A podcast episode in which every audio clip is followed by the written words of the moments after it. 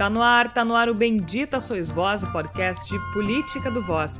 O Voz é um portal de jornalismo independente, colaborativo e experimental. Acesse voz.social, voz com S. No Twitter e Instagram é voz underline social e você também encontra o nosso conteúdo em facebook.com barra voz.social. Você pode ouvir os episódios anteriores do Bendita Sois Voz no nosso site, voz.social, ou em outros agregadores.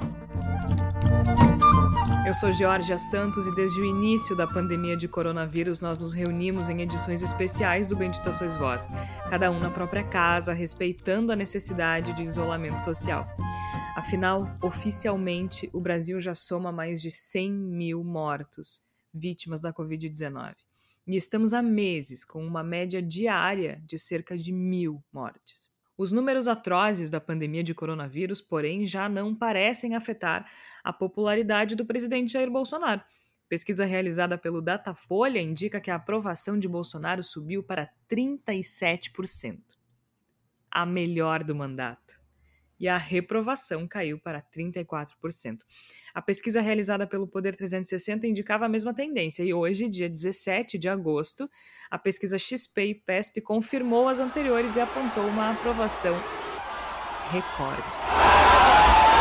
Em meio a tudo isso, ainda temos que testemunhar o horror a que foi submetida uma menina de 10 anos, estuprada desde os 6 pelo tio, dentro de casa. Ela engravidou e apesar de ter direito ao aborto, grupos fundamentalistas tentaram impedir o procedimento. A extremista Sara Giromini, conhecida como Sarah Winter, divulgou o nome da vítima e do hospital no qual ela estava internada para interromper a gravidez. Assassino! Assassino! Assassino!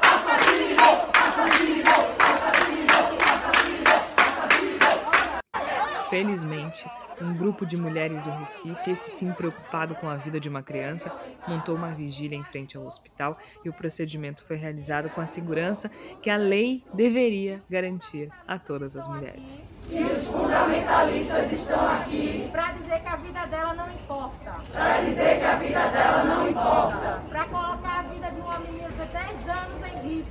Para colocar a vida de uma menina de 10 anos em risco. Eu não sei vocês, os nossos queridos ouvintes, eu não sei os meus colegas, mas eu, particularmente, estou exausta.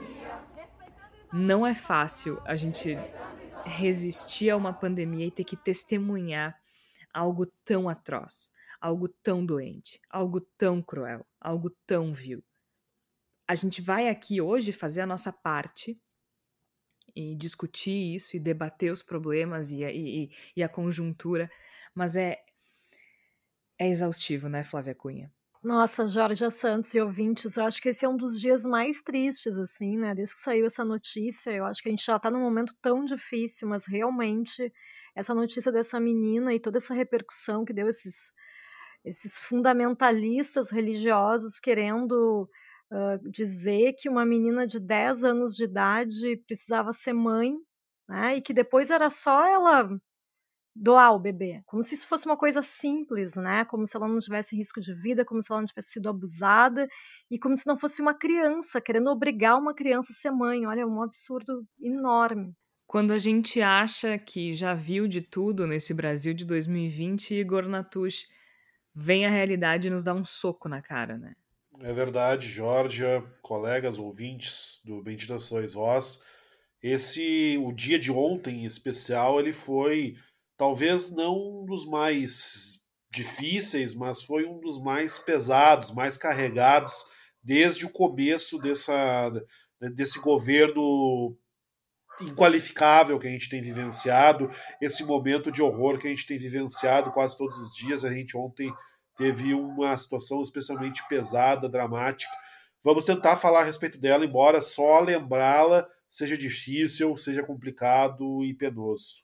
Tércio Sacol, tu disseste que se a gente tivesse gravado esse programa ontem, no dia 16 de agosto, uh, não, não teria sido uma boa ideia, porque a gente estava com os ânimos à flor da pele. Mas às vezes a gente precisa falar algumas coisas mais duras, né, Tércio? Talvez hoje seja uma oportunidade. Precisa, Georgia. E assim, uh, sem o viés elitista que eu acho que eu carreguei por muito tempo na formação acadêmica, eu acho que é importante discutir como que o Brasil está ruindo diante dos nossos olhos. Tem referências econômicas, tem referências sociais, tem referências culturais, tem referências étnicas uh, para mostrar isso.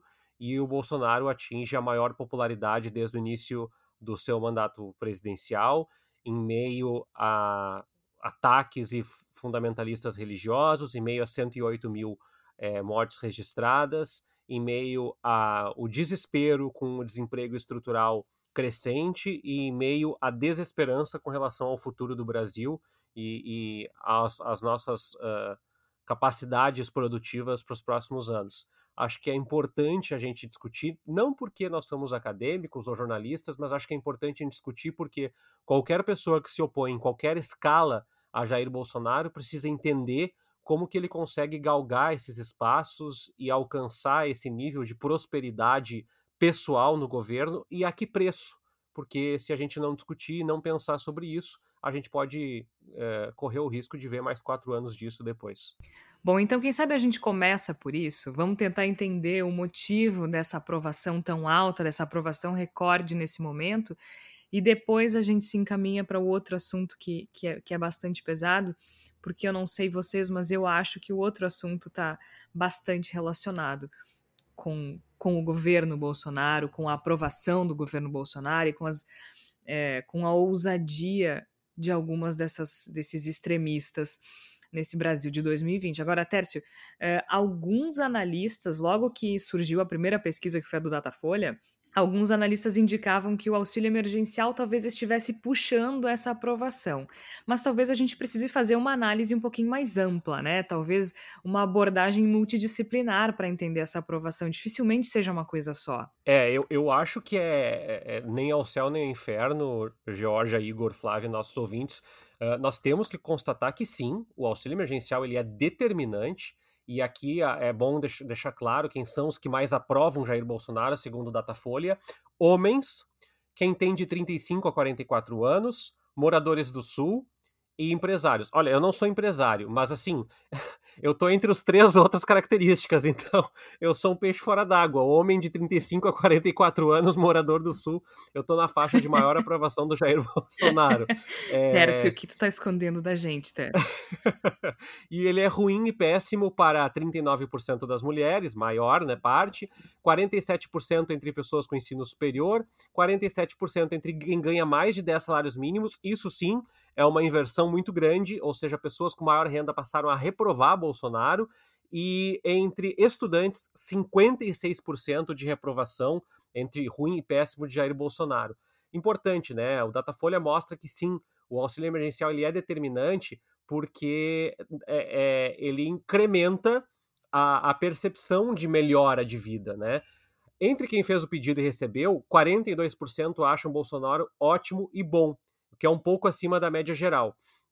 É, no Nordeste, 45% dos moradores recorreram ao instrumento uh, contra 40% do país todo. Por que a gente está dizendo tudo isso? Porque não é, uh, como tu falaste, Georgia, a gente tem que de deixar claro.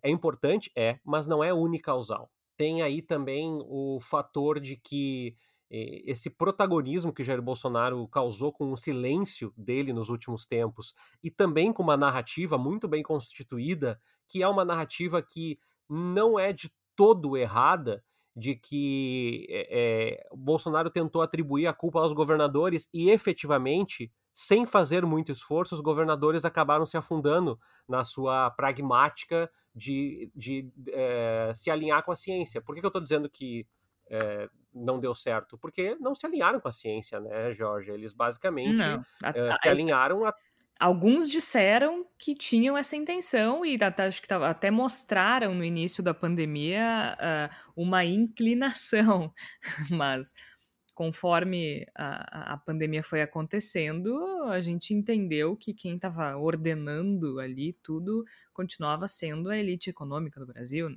Pois é, e aí uma das coisas que eu acho importante é esse discurso dos governadores de nós estamos do outro lado, ele não se confirmou porque as mortes continuaram acontecendo em uma escala cada vez maior.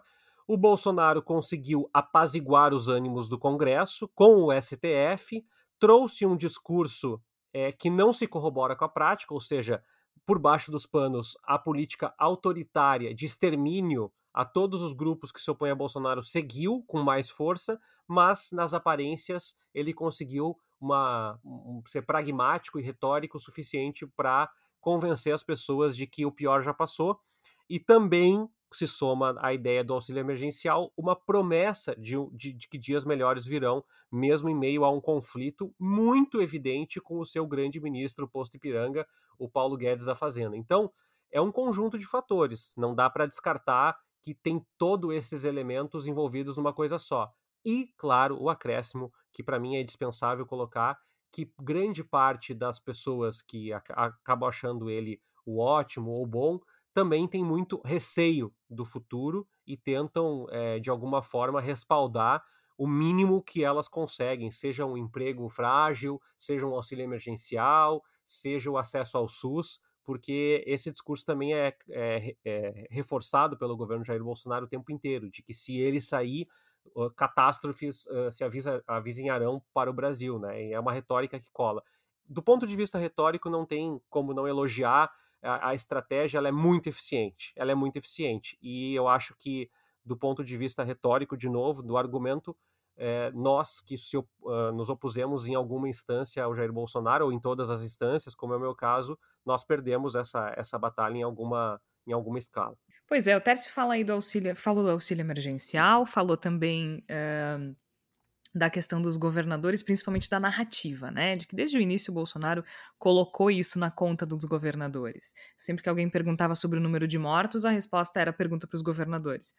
E os governadores foram incapazes de provar uh, que o Bolsonaro estava errado com relação a eles, no sentido de que os governadores que tinham a oportunidade de efetivamente agir uh, contra, de, de, agir de uma forma adequada com relação à pandemia do coronavírus, não o fizeram.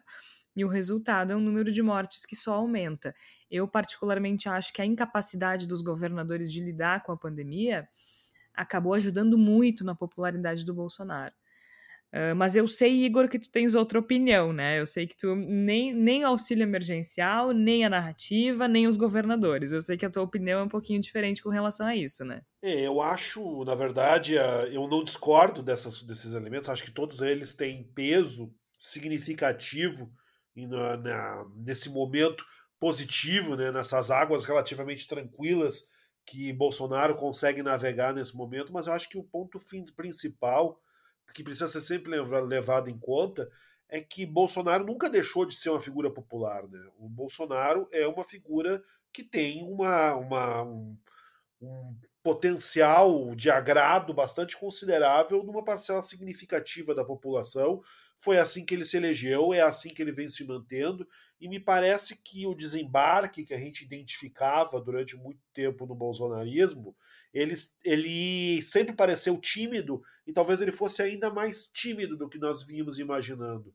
Eu me lembro quando, quando aconteceu a, a saída do ministro Sérgio Moro do governo Bolsonaro, que eu coloquei que, embora que ele fosse certamente um momento de maior crise, de maior dificuldade do governo Bolsonaro, um momento que a figura de Jair Bolsonaro se encontrava mais fragilizada, se apenas o Bolsonaro lutasse aquela batalha, ele venceria. Ou seja, que era um momento no qual era preciso que as forças contrárias a Bolsonaro se posicionassem de maneira muito clara a expor as mazelas do seu governo, os defeitos, os horrores proporcionados por esse governo, de forma que fosse potencializada a direção que vinha se tomando até ali. Não foi o que aconteceu. Né? A gente acabou vivenciando uma realidade na qual Jair Bolsonaro conseguiu segurar a onda, conseguiu criar essa pacificação uh, artificial, falsa, né, tão verdadeira quanto uma nota de R$ 7,50 com o Congresso Nacional, com até mesmo com elementos do judiciário, conseguiu, né, isso, como bem colocou o Tércio, eu acho que é um dos grandes talentos da, de Jair Bolsonaro, que é criar uma realidade paralela na qual a culpa é sempre dos outros e o, e o bônus é sempre dele, né?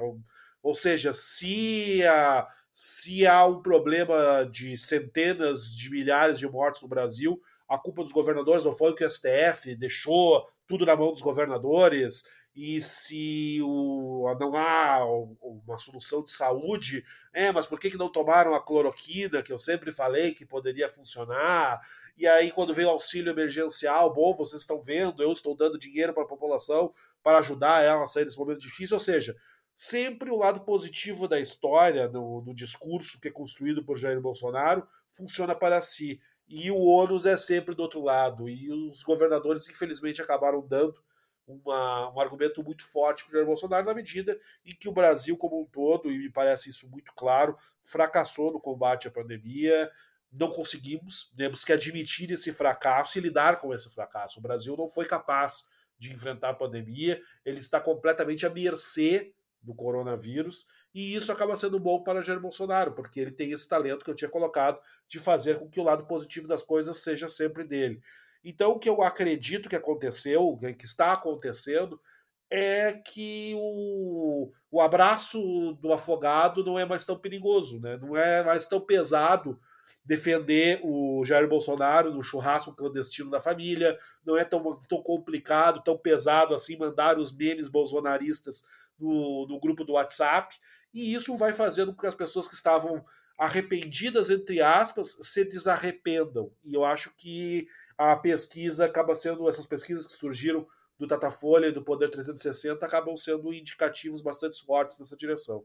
E enquanto isso, Flávia Cunha, o nosso fosso só aumenta, né? Porque afinal de contas, como bem disse o Igor, nós estamos à mercê do coronavírus no Brasil, à mercê do Bolsonaro. Pois é, Jorge, eu, eu, eu fiquei espantada com, esses, com essa, essas duas pesquisas, né? Claro que porque vivo na, na, minha bolha esquerdista nas redes sociais, né? Mas não só por isso, porque quando se atribui ao auxílio emergencial uh, essa, esse aumento da popularidade do Bolsonaro, eu fiquei muito surpresa porque, primeiro, porque o Bolsonaro não queria dar o auxílio emergencial, né? Então eu acho que parte das pessoas que recebeu não deve saber, por exemplo, que ele no início não queria dar, depois ofereceu o valor de 200 reais, que precisou haver uma grande batalha dentro do Congresso para que o valor fosse aumentado para 600 reais, né? Mas agora que ele percebeu que o auxílio emergencial é uma maneira de melhorar a popularidade dele, eu acho muito provável que ele mantenha o máximo que ele conseguir,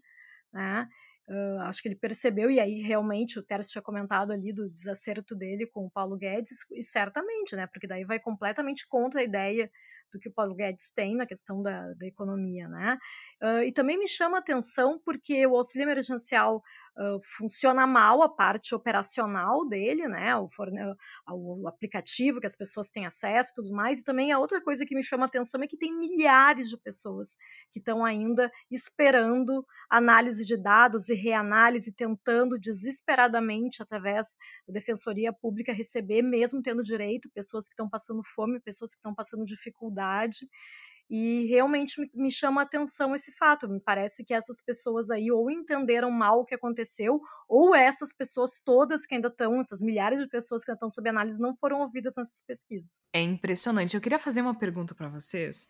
É, eu estava olhando aqui, eu também fiquei surpresa, né? Eu também fiquei bastante surpresa com esses números. E por isso que lá no início eu, eu, eu falei que talvez a abordagem para a gente analisar isso tenha que ser multidisciplinar, porque dificilmente tenha um fator né, isolado que, que faça com que ele se, tenha uma aprovação maior. Mas aí hoje, dia 17 de agosto, o Bolsonaro visitou Sergipe pela primeira vez desde que foi eleito é, para a inauguração da usina termoelétrica, que é uma, a maior da América Latina no segmento, a usina termoelétrica Porto de Sergipe e ela vai suprir 15% da demanda de energia do Nordeste, da região inteira. Então, é uma inauguração importante. O Bolsonaro foi ovacionado quando desembarcou em Aracaju. Muita gente, centenas de pessoas, e aí não é aquelas aquelas imagens dos protestos na rampa do Planalto, sabe? Que tinha tipo três pessoas e eles tiravam a fotografia de um ângulo uh, que fazia aparecer muita gente. Não, realmente tinha bastante gente. Claro que, como é de praxe, os apoiadores aguardavam aglomerados no aeroporto Santa Maria. Ele sem máscara, abraçou e cumprimentou todos esses apoiadores, lembrando que o uso da máscara é obrigatório por lei no estado do Sergipe. ele não deu bola para isso. Mas aí eu fiquei pensando numa coisa vendo as imagens, porque chega um momento que ele é carregado pelas pessoas, assim. E ele tá com os braços altos, sem máscara, abraçando e beijando e, e cumprimentando todo mundo que tá ali pra ver o, o presidente. Vocês acham? E aí é achismo puro, achismo meu, achismo vosso, dos nossos ouvintes, que eu também quero provocar responder essa pergunta aí em casa, no carro, seja onde estiverem. Vocês acham que o fato de ele ter contraído coronavírus e sobrevivido, aliás, não só sobrevivido, não ter sido internado, né? Ter tido somente uma gripezinha, contribuiu para esse aumento da aprovação, como se ele tivesse como se essa recuperação tivesse fortalecido ele de alguma forma, física e politicamente? Ou eu estou delirando completamente aqui? Eu acho que é mais um elemento a se somar a essa aura que existe em torno do personagem Jair Bolsonaro. Eu acho que a gente já tinha o Jair Bolsonaro sobrevivente da facada e agora a gente tem o Jair Bolsonaro sobrevivente do coronavírus. é, porque ele me pareceu assim, eh, nessas imagens, que é bem fácil de encontrar, a gente colocou o áudio na abertura do episódio, mas quem quiser encontrar, tá nos grandes portais, tá no YouTube. Ele tá bem altivo, sabe? Sabe aquela pessoa forte que é recebida por um monte de gente, e aí eles carregam a pessoa e ele ergue os braços para cima numa uma coisa saudável, assim. E eu vou dizer o que, que me lembrou essas imagens, Jorge. Me lembrou o começo da campanha presidencial de Jair Bolsonaro em 2018. Exatamente. Que, que ele era ovacionado era um momento, por onde passava, né? E isso, e era um momento, talvez ainda mais significativo, era um momento em que apenas ele tinha as ruas. Né? Ele, é, ele era o candidato do povo naquele momento, ele era o cara que conseguia ah, mobilizar multidões, que conseguia ser carregado no braço das pessoas. Então, o elemento de rua naquele momento era do Jair Bolsonaro, e embora ele tenha sido, de certa forma, sequestrado pelo incidente, obviamente trágico, da, da, da facada, do atentado contra a vida de Jair Bolsonaro, ele acabou ressignificado em uma outra direção, acabou sendo positivo para a campanha dele, mas isso é uma outra história. O que me ocorre é que nós estamos voltando num momento que é muito positivo em termos de popularidade para Jair Bolsonaro, nós estamos voltando a ver esse Bolsonaro, esse Bolsonaro que, na medida em que ninguém mais sai para a rua, seja lá por motivos que forem, tem a rua para si. E a partir daí ele vai consolidando essa imagem de que ele é o povão, de que ele é o do povo. Ele é a pessoa ligada ao povo e ele é a pessoa capaz de resistir a todas as maldades que os esquerdistas ou que o destino coloque no seu caminho. Me parece que sim, soma nessa figura de Jair Bolsonaro. É, né, Tércio? Porque assim, me parece que, como o Igor bem lembrou, é uma postura que a gente não via há algum tempo de confiança, de segurança. Uma coisa que eu acho muito importante, Jorge, e não tem como negar, é que sim, eu concordo com o Igor, eu acho que ele nunca deixou de ser popular, ele foi menos popular, e aí eu vou fal falar de uma falha minha, né, que é a empolgação daquele momento, onde todo mundo batia panela e se insurgia e conversava, de fato a rejeição dele é muito grande para alguém que se enseja para uma reeleição. Por outro lado, é inegável que a gente vinha falando aqui, eu, eu, é uma tecla que eu bato desde sempre, uma renda emergencial, como aprovada pelo governo Jair Bolsonaro, e como lembra bem a Flávia, não porque ele é generoso e bondoso, mas porque é necessário, é uma demanda social para evitar um colapso é, no país, hum, gerou, segundo o índice de Gini, segundo o Centro de Estudos da Metrópole da USP, é, o menor nível histórico de desigualdade do Brasil. Isso é resultado do governo Jair Bolsonaro? Também. Isso é resultado de uma política que vem principalmente da Câmara, da Câmara dos Deputados e do Senado, né? A aprovação de um auxílio de 600 reais. Só que é impraticável do ponto de vista da gestão dos recursos públicos, pelo menos da maneira como estão colocados nesse momento, com a contratualização orçamentária deste ano, é, postergar esses 600 reais ad eternum. O que, que, isso significa? Significa que o Bolsonaro em algum momento vai ter que cortar os 600 reais, e como destacou a Flávia, é difícil ganhar 600 reais, não é simples, não. E para muita gente, esses 600 reais é a salvação da lavoura. Muita gente acaba achando assim: olha, como o governo é generoso. Não, o governo faz a obrigação. O governo do Reino Unido também criou estratégias para que não, as pessoas não ficassem à mercê. E perceba, Jorge, uma coisa que é interessante, não tem esse cruzamento no Datafolha, entre os desempregados, a aprovação dele estava em é, 18% uh, na, na, na outra pesquisa, né? Pessoas procurando emprego. E agora está 36% a aprovação dele. Dobrou a aprovação do Jair Bolsonaro. Por quê? Porque muitos desses desempregados, isso é uma referência minha, estão com acesso a uma política pública que, olhando para fora, parece muito benéfica. Agora, a minha dúvida, e é uma dúvida muito generosa, sincera, genuína mesmo, é o que, que vai acontecer em novembro, quando o auxílio cair para 200 reais, ou ano que vem, quando o Congresso não aprovar um auxílio por medo de estourar o teto de gastos daqui a pouco, e essas pessoas se deparam nem auxílio, nem perspectiva de emprego, nem capacitação e com seus filhos, em grande parte no Brasil, tendo sonegado o direito a uma educação inclusiva e de qualidade. Porque eu não quero ser de novo elitista aqui, mas o Brasil não se preparou educacionalmente para uma pandemia como essa e agora pior, quem está pagando o preço dessa, desse congelamento das instituições de ensino, ensino fundamental, ensino médio, ensino superior, são os mais pobres são as pessoas com mais necessidade de que essa educação se reverta não apenas em cidadania, mas em capacitação profissional. Então, uh, talvez eu queira crer e seja ingênuo, é, a minha percepção é que o, o Bolsonaro jogou bem a estratégia. Ele conseguiu é, livrar o checkmate da, da, do rei dele por várias vezes. Mas eu não sei até que ponto isso vai fazer ele ganhar o jogo, porque o orçamento está é, como a, a briga dele está escancarada agora com, com o Paulo Guedes, está uh, colocado, não há condições e o Brasil caminha para um colapso orçamentário é, em curto e médio prazo, ao mesmo tempo em que Jair Bolsonaro quer se reeleger. E aí eu acho muito engraçado que o Paulo Guedes vai, convoca coletiva, o Mandetta fala que o Bolsonaro é uma catástrofe, o Moro lamenta pelas mortes, como se essas pessoas não tivessem nenhuma relação com o que está acontecendo agora, como se não tivessem assinado um cheque em branco para uma pessoa que é, louva torturadores e exalta a morte dos seus opositores. Então, é, eles estariam mim, apoiando, eles estariam apoiando ele de qualquer forma, né? Eles não saíram por causa dessas questões. Uh, o Mandetta foi mandado embora porque não queria prescrever cloroquina, porque era a favor do isolamento. O Moro saiu por um desentendimento, não por causa dessas pautas. Isso é muito importante. O que o Tércio fala é muito importante, gente, porque é muito comum a gente descolar determinados ministros da figura do Bolsonaro. É muito comum a gente, e a gente precisa superar esse discurso de que determinados ministros são descolados do Bolsonaro. Eles não são, eles fazem parte do mesmo governo, do mesmo projeto, eles querem o mesmo país. Eles querem o mesmo país que o Bolsonaro quer, que é um país extremista, que é um país autoritário, desigual, pobre, ignorante. É isso que ele quer.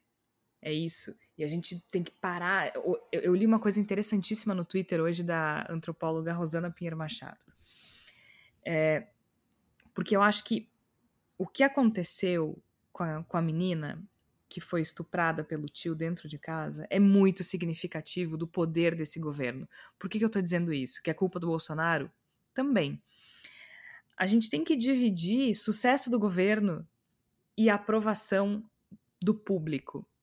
Porque o Tércio estava falando ali que tem é uma catástrofe que se avizinha, né, do ponto de vista administrativo e financeiro.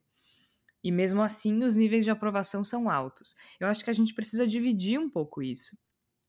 É, porque essa força do Bolsonaro, essa, essa, essa força que ele conquista com essa aprovação, ela se reflete em outros aspectos da nossa sociedade. E um deles é o que a gente testemunhou com a menina que foi estuprada pelo tio, que engravidou aos 10 anos de idade. E os grupos fundamentalistas religiosos, católicos também, não pentecostais, né? Católicos, os grupos fundamentalistas extremistas tentaram impedir que ela tivesse acesso a um aborto que é legal, previsto por lei essas pessoas se sentem encorajadas pela figura do Bolsonaro. E o que a antropóloga Rosana Pinheiro Machado, Machado disse ela falou o seguinte: depois do episódio de ontem, uh, da, dos grupos que tentaram impedir a menina de ter acesso ao procedimento, deveremos abandonar de uma vez por todas a ideia de cortina de fumaça. Damares é núcleo duro e estável do governo Bolsonaro. Damares é a ministra mais bem aprovada. A política fundamentalista não é fumaça, ela é o governo e violenta mulheres. É, a gente precisa ter isso muito claro. A gente precisa ter muito claro que as pessoas que fazem parte do governo Bolsonaro, e aí, como disse o Tércio, seja o Moro, o Mandetta, ou o Guedes, ou neste caso específico a Damares, elas fazem parte do projeto do Bolsonaro. Elas querem o mesmo Brasil, que é um Brasil que persegue uma criança de 10 anos, alegando que quer proteger a vida de alguém. E a vida da criança? Quem é que protege criança aqui? Porque a tal da, da extremista a Sara Giromini divulgou o nome da menina, o nome do hospital, mas até agora ninguém sabe o nome do agressor. Qual é o país que eles querem? Adoram subir hashtag chamando as pessoas de pedófilo no Twitter, mas na hora que tem um pedófilo, eles vão atrás da criança? Eles vão atrás da menina? Esse é o país que o Bolsonaro quer.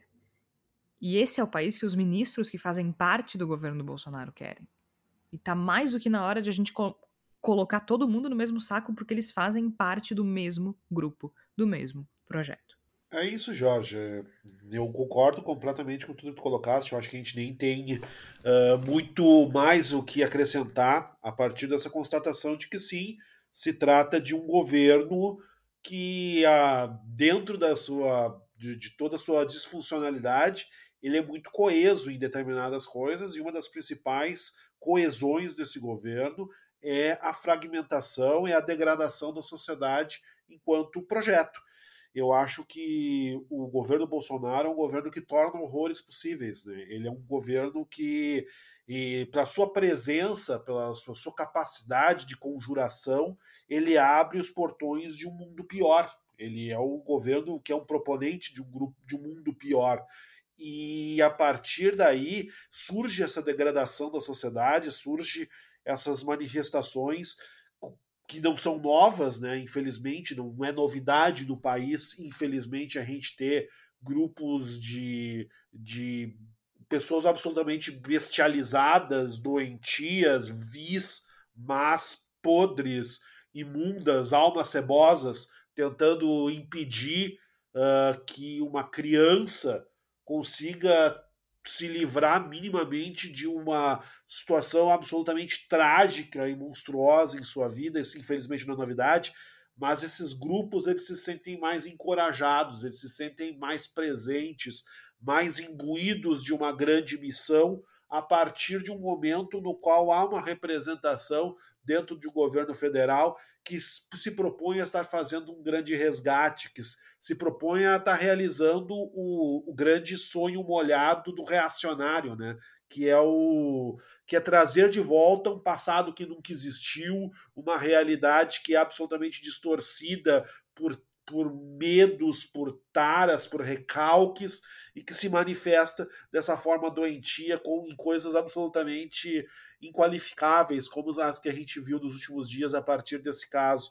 Ele é emblemático, sim, e sim há ligação entre o governo de Jair Bolsonaro com os absurdos que a gente teve que testemunhar, com todo esse horror movimentado contra essa criança que foi estuprada durante anos e ainda se pretende submeter ela a uma tortura extra, que é a tortura de carregar no seu ventre uma criança que não desejou e que pode inclusive causar a sua própria morte. A gente vive um mundo muito pavoroso e esse mundo se torna possível porque a gente tem no governo, a gente tem na representação simbólica fortíssima que é o governo federal, do mesmo modo que, por exemplo, o, governo do, do Lula, sem querer idealizar o governo de Luiz Inácio Lula da Silva, mas o governo do Lula torna possível determinados tipos de sonho, para comunidades que, que não têm terra, que são desvalidas, movimentos sociais, se torna, se torna mais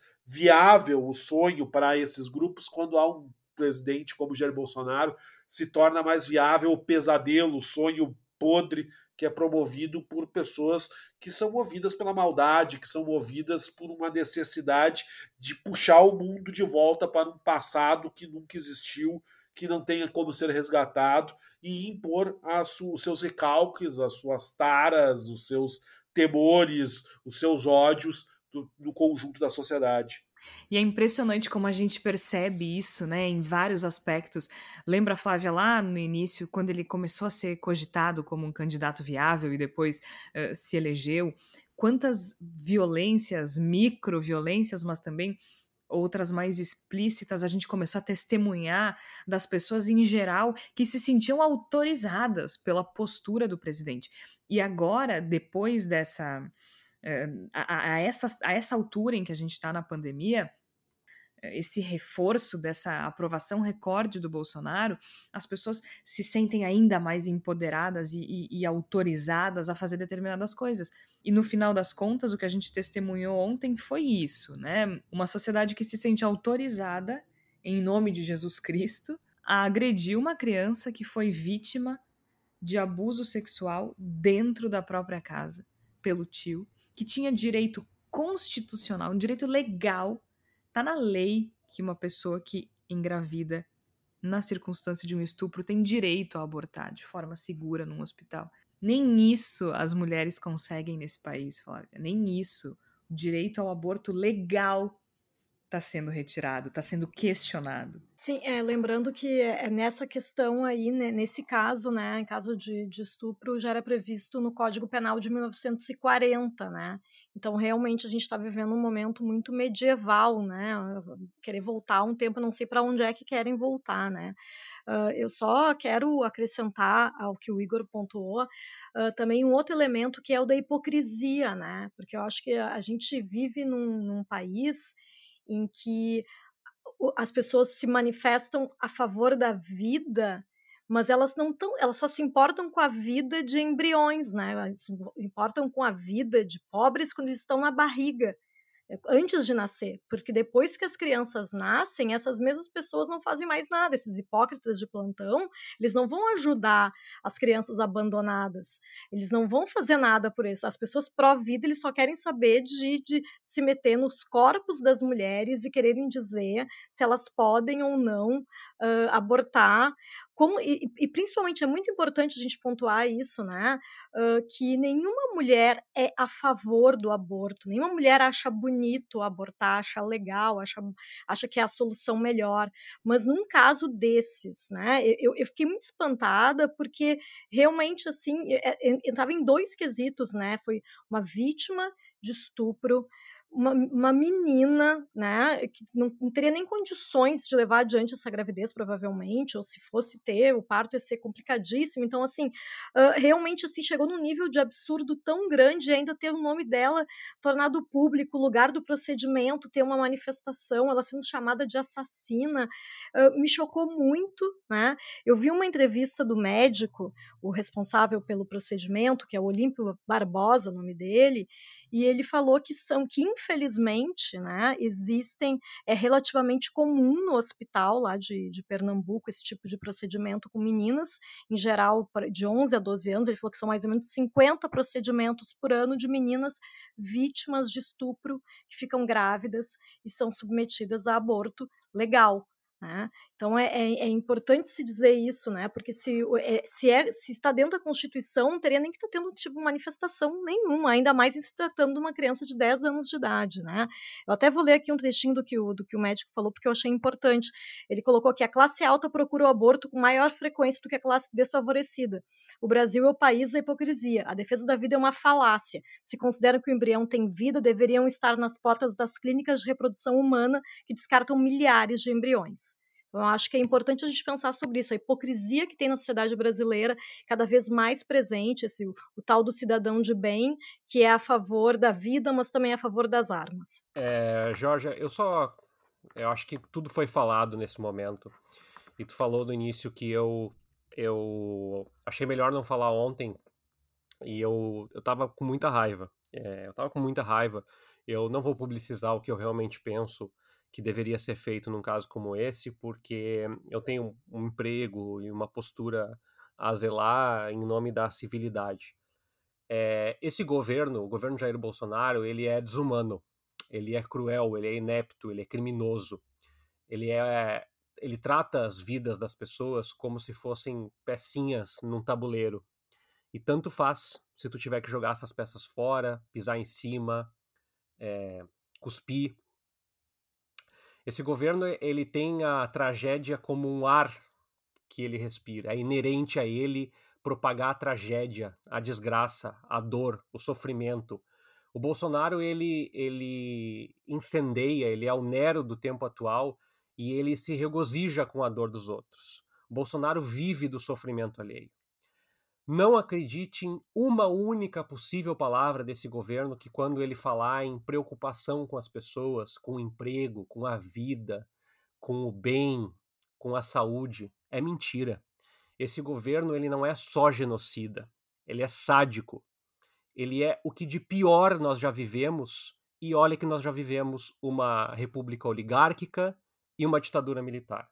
Nada é pior no saldo civilizatório do Brasil do que um governo e uma pessoa como Jair Bolsonaro, seus asseclas e seus filhos. E eu acho muito importante que as pessoas que não tomaram posição e que nos ouvem e que até agora pensam em a maneira como fazer e se sentem como nós, incomodados e com a dor e com o coração apertando depois do que aconteceu com essa menina de 10 anos e com, com, com essa horda anticivilizatória, com essa manada de estupidez que se, se aglomerou em frente ao hospital uh, para evitar que a menina uh, tivesse o, o, o, a criança é, retirada do seu útero, é, que, as, que a gente começasse a tomar algumas posições mais firmes. Essa ideia de que há possível convivência civilizatória, de que nós devemos acreditar nas instituições, eu acho que a gente não deve abandonar, mas a gente não deve ter como único recurso. Eu acredito que se a gente não firmar a voz, não falar um pouquinho mais alto, não se posicionar de forma um pouquinho mais assertiva, a gente vai continuar tendo extremistas é, divulgando sua conta em meio a lives, é, como a Flávia destacou, dizendo que defendem a vida, quando na realidade fecham os olhos para 108 mil mortes. A gente vai continuar tendo pessoas dizendo que a ameaça à democracia é algo necessário porque defende os interesses do Brasil. A gente vai continuar é, loteando o Brasil como se fosse é, um, um, parquinho de diversões de, de, uma família irresponsável e criminosa como é a do Jair Bolsonaro. Eu peço desculpas aos ouvintes pelo, pelo desabafo, mas eu acho que a gente não tem mais como eventualmente se permitir é, sofrer na nossa saúde mental, enquanto outras tantas pessoas sofrem com tão mais. Então eu acho que é o momento de alguns embates, sejam de ordem intelectual, sejam de ordem civilizatória, para que a gente marque posição. Mesmo que a gente perca, é melhor perder, deixando muito claro que a gente está do outro lado. Não dá mais para ficar em silêncio no churrasco. Bom, agora não tem churrasco por causa da pandemia, né? Mas é, não, não dá mais para a gente ter aquela postura de não vou falar para não me indispor. Porque se ainda havia alguém que tinha dúvida sobre um limite a ser ultrapassado, eu acho que uh, depois desse final de semana já não tem mais. Agora a gente vai se encaminhando para o final do programa. Chegou o momento da palavra da salvação e eu acho muito importante, especialmente nesse episódio, porque há algumas recomendações interessantes aqui por parte da nossa equipe. Eu quero falar de alguns filmes pelo seguinte: eu entrei no site da Amazon, tá? É, e digitei aborto para ver quais eram os livros que tratavam do assunto, que estavam disponíveis, enfim, até para eu ler também, né? Para a gente se se educar sobre o assunto. E eu vou ler para vocês os títulos dos primeiros, tá? Primeiro livro, Contra o Aborto. Eu não vou ler o, o, o autor porque não, não vou fazer propaganda. Segundo, o que você precisa saber sobre aborto. Terceiro, precisamos falar sobre aborto, mitos e verdades. Quarto, livre para nascer. Quinto, o holocausto silencioso. Sexto, abortos forçados, como a legalização do aborto tira das mulheres seus direitos reprodutivos. Vocês percebem que quando a gente procura alguma informação no site da Amazon, que foi o que eu procurei, a gente só recebe os primeiros livros que aparecem são é, todos contrários à descriminalização do aborto. É muito difícil se educar com relação a isso nesse país. É, então eu optei por alguns filmes. Eu quero indicar alguns filmes para vocês. Existe um documentário brasileiro chamado Clandestinas, que está disponível uh, no YouTube, que conta histórias de várias mulheres que precisaram passar por procedimentos ilegais, infelizmente, aqui no Brasil. E tem um filme americano, esse não é documentário, mas é muito interessante, que se chama Aprendendo com a Vovó, que é uma comédia dramática protagonizada pela Lily Tomlin e pela Julia Garner. É um road movie, né, que a gente chama, dividido em seis atos. E por que, que eu tô recomendando esse filme em específico? Porque esse filme, nesse filme, elas conversam sobre o aborto. Por que, que é importante conversar sobre isso? Porque todos vocês que estão nos ouvindo agora conhecem uma mulher que fez um aborto. Todos. Vocês podem não saber, mas vocês conhecem. Todo mundo conhece alguém que já fez um aborto. E a gente precisa conversar sobre isso. Porque se a gente não conversar sobre isso e não encarar o aborto como uma questão de saúde pública, a gente não vai sair do chão. E um outro filme que eu acho pesado, mas interessante, porque, como disse a Flávia, nenhuma mulher é a favor do aborto. Nós somos a favor da descriminalização do aborto porque a gente não quer que as mulheres morram. E existe um filme uh, que é ambientado na Romênia na década de 80 que se chama Quatro Meses, Três Semanas e Dois Dias. Ele é um filme bastante visceral, ele é bastante realista. Fala de forma crua sobre a busca de duas estudantes por alguém que faça um aborto ilegal. É, ele é ambientado na Romênia na década de 80, então era um regime totalitarista.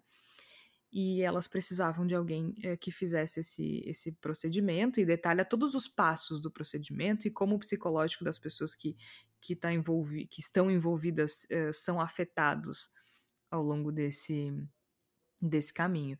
Então é, é uma narrativa bem intensa, bem dramática e realista, mas vale a pena justamente para para a gente perceber como é doloroso, né? Porque as pessoas falam como se a descriminalização do aborto fosse, ah, a gente vai substituir a pílula anticoncepcional pelo aborto. Agora que a gente pode, a gente pode fazer qualquer coisa. E não é assim, é um processo difícil, é um processo doloroso, é um processo triste demais. Então, já que a Amazon não me deixou recomendar nenhum livro para vocês, eu recomendo esses filmes. E existem outros documentários, inclusive documentários brasileiros, para chegar, para ficar um pouco mais próximo desse tema, porque com certeza tu conhece alguém que já passou por isso. Tércio, o que, que tu tem para recomendar essa semana? Jorge, não tem exatamente a ver com o nosso tema, mas ontem de noite eu estava. É, enquanto eu dava uns feedbacks para as minhas orientações de, de, de pós-graduação, eu oriento alguns cursos na área de educação, é, eu me deparei, e aí eu parei de trabalhar, inclusive, com um documentário passando no canal Curta. Eu te confesso, Georgia, que eu nunca tinha parado para prestar atenção nesse canal, uh, para quem tem aí TV a cabo, Oi, claro e tal. É, e o nome do documentário é O Paradoxo da Democracia. Aí eu fui atrás, o documentário mostra um pouco do Egito, um pouco da Europa, a, a, movimentos sindicais, é, Brasil.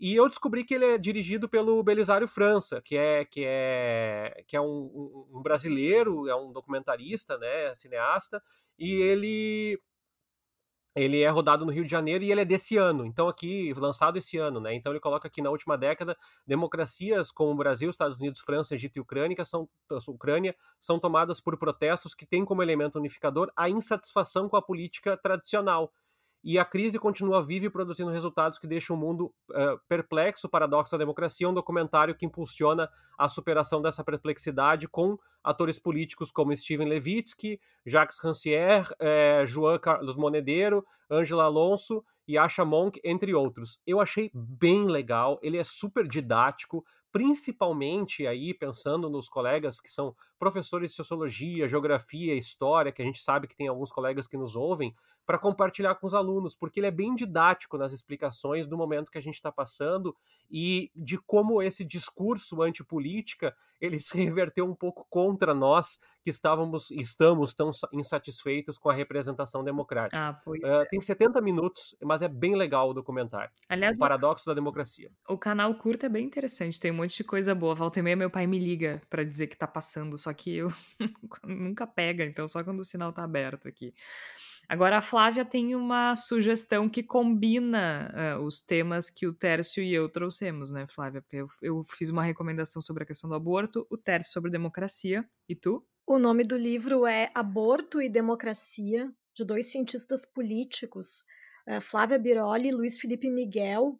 Uh, nesse livro, que foi lançado em 2016, eles falam que a restrição ao direito do aborto na mulher é uma, corresponde a um déficit de cidadania para as mulheres. Então, assim, a gente estaria no momento em que as mulheres já conseguiram, por exemplo, o direito ao voto, que antes não tinham. Então, existe uma série de conquistas, mas que no Ocidente ainda existe esse, aqui no Brasil, no caso, né, principalmente, existe essa questão aí de cidadania relacionada à questão do direito ao aborto. E claro que eles também relacionam com a questão de política, são dois cientistas políticos, né? Então, eles fazem um retrospecto sobre o que, o que, que já, o que, que já teve de luta que aconteceu no no Brasil que cresceu a partir da década de 60 e 70, né? E que as tentativas que se teve de se regulamentar, de se descriminalizar o aborto, todas elas frustradas, né, pelas questões religiosas, principalmente aqui no, no Brasil, né?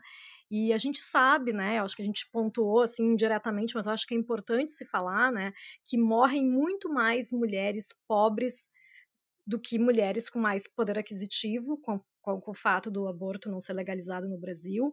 Existem pesquisas que indicam que nas zonas rurais, principalmente, que as mulheres têm menos acesso, elas tentam fazer o aborto em casa e não conseguem chegar a tempo no hospital, então elas morrem muito mais, as mulheres pobres em áreas rurais. Acho que é importante a gente falar sobre isso, porque realmente né, as pessoas ficam falando do direito à vida de embriões, enquanto isso tem milhares de mulheres morrendo. Né? Então, esse livro aí fica aborto, fica a dica, então, aí para as pessoas que querem se aprofundar nesse assunto tão difícil, mas tão necessário, né? É, aborto e Democracia, é, a, o nome da editora é Alameda Casa Editorial. Muito bem, e eu quero fazer uma outra recomendação rapidinha aqui, pelo seguinte: é, apesar de a gente ter uma das piores legislações com relação ao aborto no mundo, uh, a gente, sério, assim, a gente só fica atrás para países como a Arábia Saudita existem situações em que o aborto é permitido e legalizado no Brasil. E quem quiser saber quais são essas situações, existe um site que se chama mapaabortolegal.org. Então, tudo sobre o aborto legal no Brasil, que situações são permitidas, o que é necessário, a quais hospitais recorrer e outras informações estão disponíveis, estão disponíveis nessa plataforma, mapaabortolegal.org Ali tem tudo. Se tu tem alguma dúvida, uh, é só chegar ali. Lembrando que no Brasil o aborto é legalizado em três situações: se a gravidez é decorrente de estupro, se representa risco de vida à mulher, ou se for o caso de anencefalia fetal, que é a não formação do, do, do cérebro do feto. Então, ali explica direitinho, mapaabortolegal.org.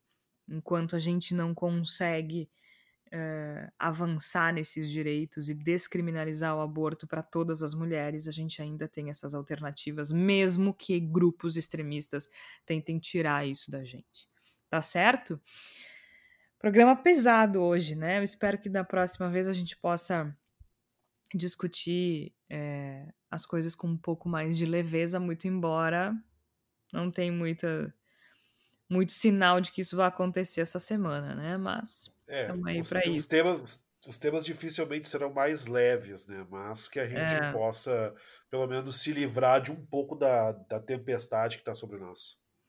Tomara! Eu sou a Georgia Santos, participaram do episódio de hoje o Tércio Sacol, Igor Natucci e a Flávia Cunha. E a gente volta provavelmente ainda esta semana para falar um pouquinho mais sobre essa, sobre esse horror e talvez trazendo uma, um pouquinho de esperança lá no fundinho, assim, uma luzinha no fim do túnel, será? Será que a gente consegue? A gente vai tentar. Até lá!